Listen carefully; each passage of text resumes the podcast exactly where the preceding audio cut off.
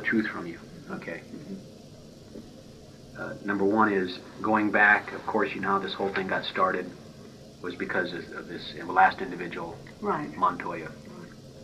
Now, his disappearance is very suspicious. I can tell you that. Um, even the things that you said uh, didn't even quite uh, connect with what the other individual told us when she spoke to you. There were a lot of inconsistencies in your statement. Well, you know, I didn't think I was ever going to have to remember everything. And That's and- fine. I mean, I can understand that, and you explained that to us.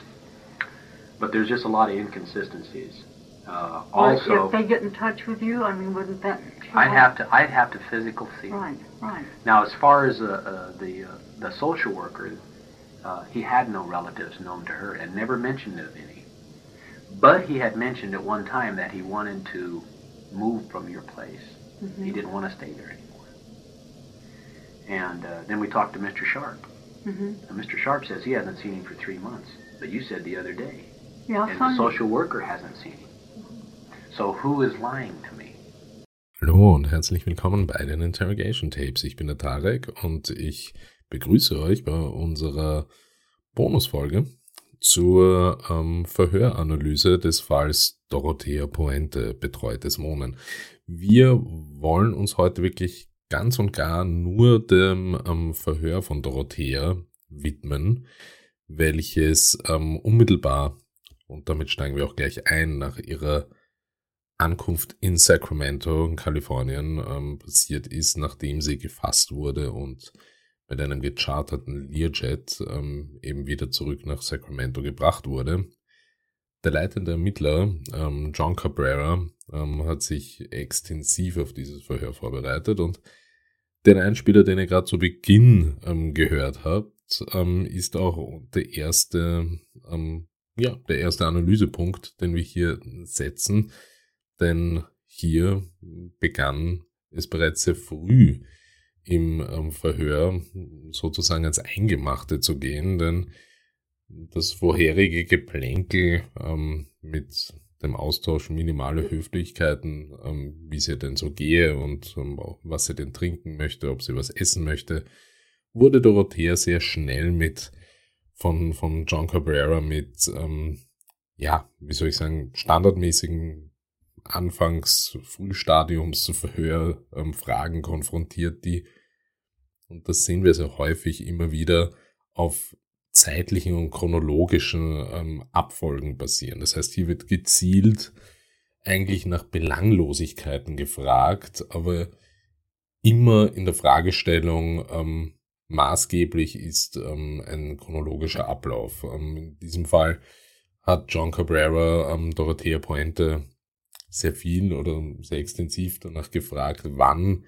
sie in ihr bestehendes Haus, in dem all die Morde passiert sind, ähm, eingezogen ist, seit wann sie dort wohnt, ähm, ob sie durchgehend dort gewohnt hat, hier um auch abzufragen, ob Dorothea ähm, aufgrund ihrer Verurteilung wegen Sozialbetrugs auch hier nochmal offen und ehrlich zugibt, dass sie in einem Zeitraum von 1982 bis 85 im Gefängnis deshalb war.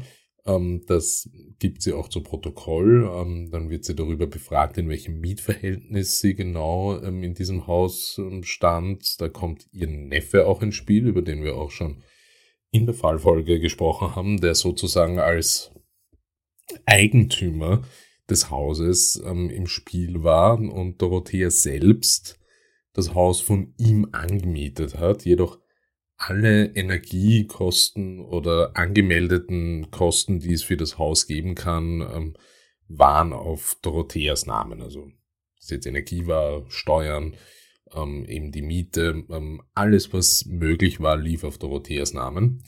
Und ähm, ja, ihr Neffe war lediglich der Eigentümer.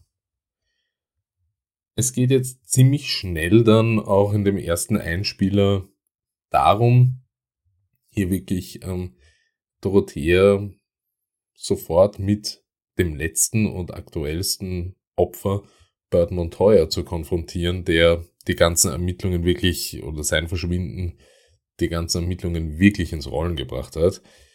Und hier wird Dorothea direkt ähm, damit konfrontiert, dass ihre Aussage besagt, sie habe Bert Montoya erst vor ein paar Tagen gesehen. Das alles im Kontext zu dem Zeitpunkt, wo das Verhör stattfindet.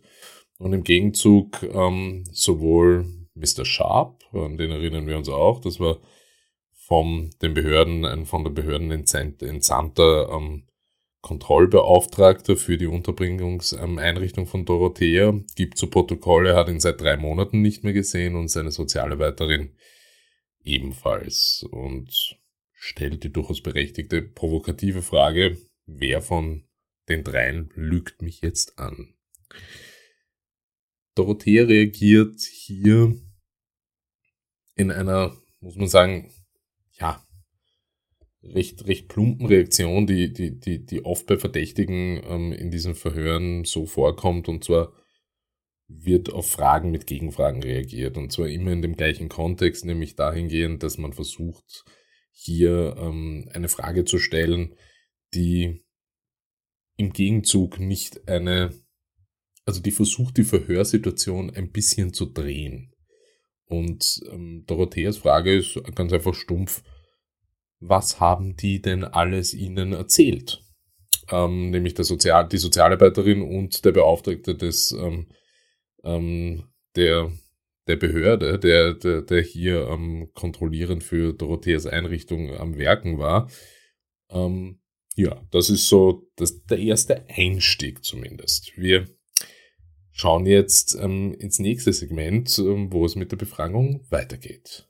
In unserem nächsten Segment ähm, versucht ähm, John Cabrera von ähm, Alan Sharp ähm, auf einen weiteren ähm, Beteiligten und ähm, Bewohner ähm, der, der Unterbringung von Dorothea Pointe einzugehen, der angeblich ähm, aus der, also der ausgesagt hat, ähm, Dorothea habe ähm, ihn gebeten, über den Verbleib von Bert Montoya zu lügen.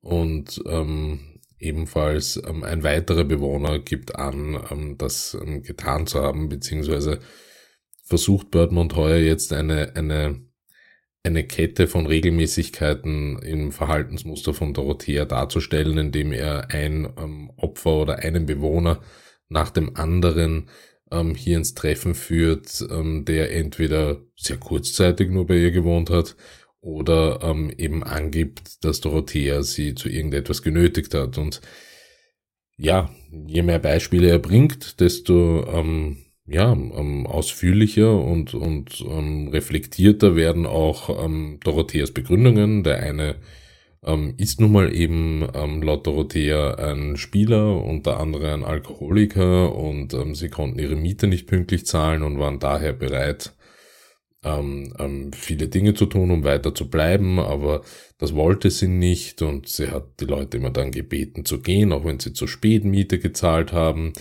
Und ähm, es sind halt einfach moralisch verfallene Menschen äh, und das muss einem bewusst sein. Who is lying to me, Dorothea? Well, I'm not. He was there Saturday and Sunday. How can Mr. Sharp Well, he doesn't even, he doesn't even associate with the other people. Mr. Sharp also told us that you had told him to lie I did not. about saying that he was there because he later told us that I you did told him to not. lie. In fact, I, I had asked Mr. Sharp to move. When did you ask him that? Um, let's see. He couldn't pay rent one month, October, because he won his money Drinking. gambling. Gambling. I don't know if he drinks or not. Okay. And um, that was the second time that he had done that since he'd been there. And it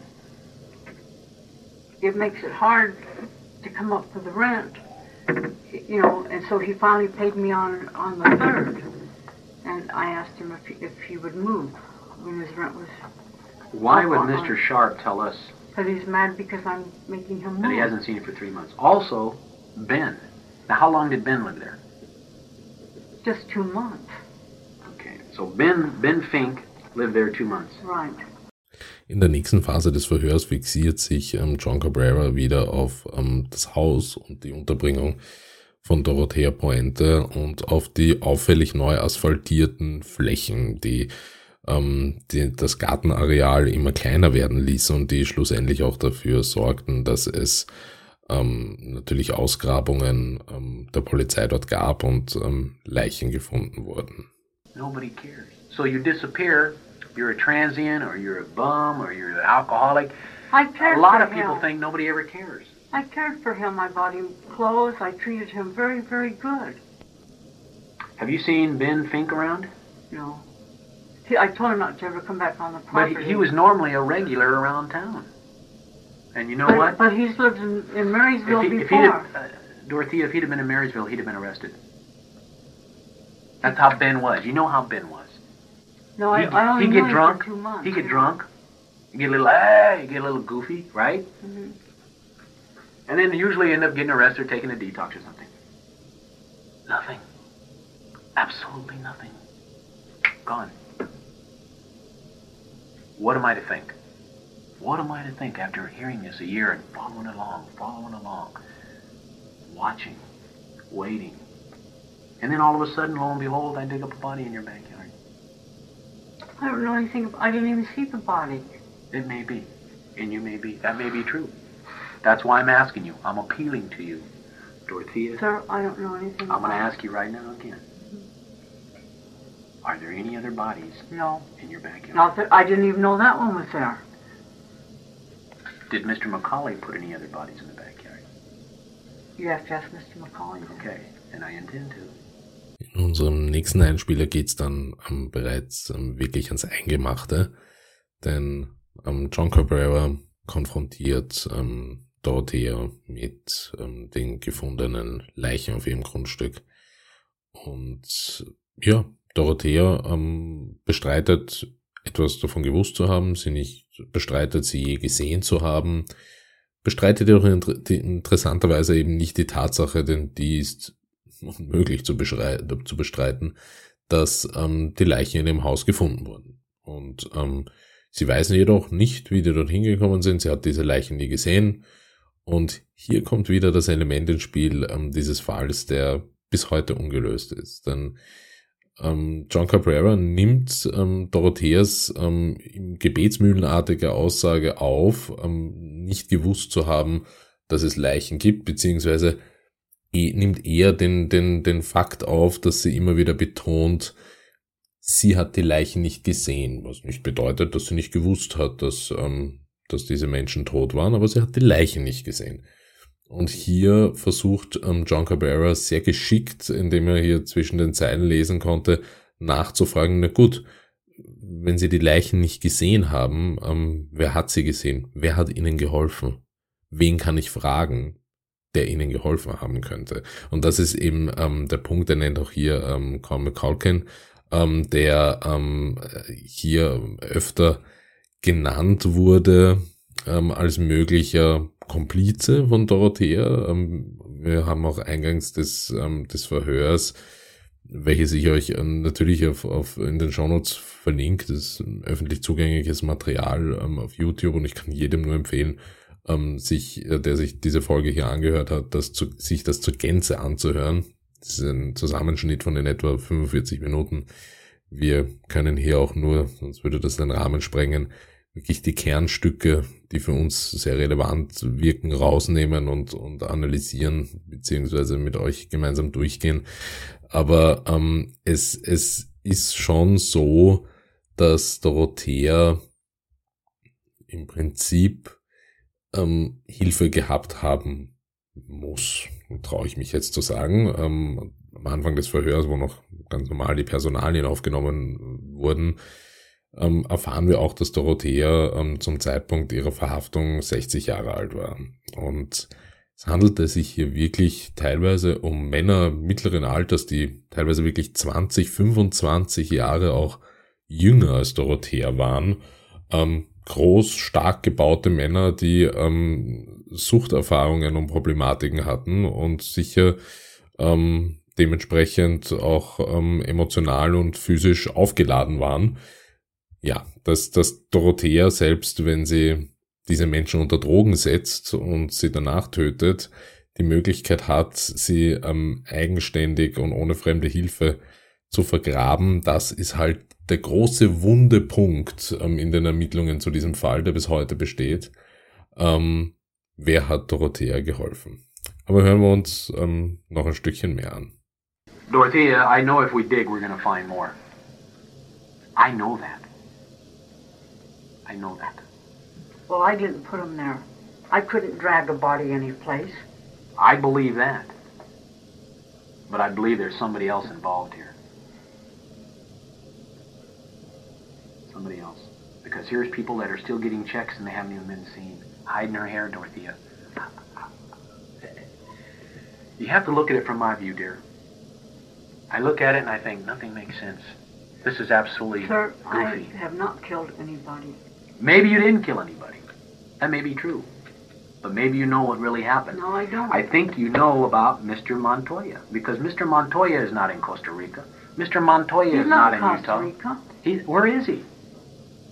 He's in that backyard, I believe, Dorothea. He is in that backyard, or he's been disposed of some other manner Not by me.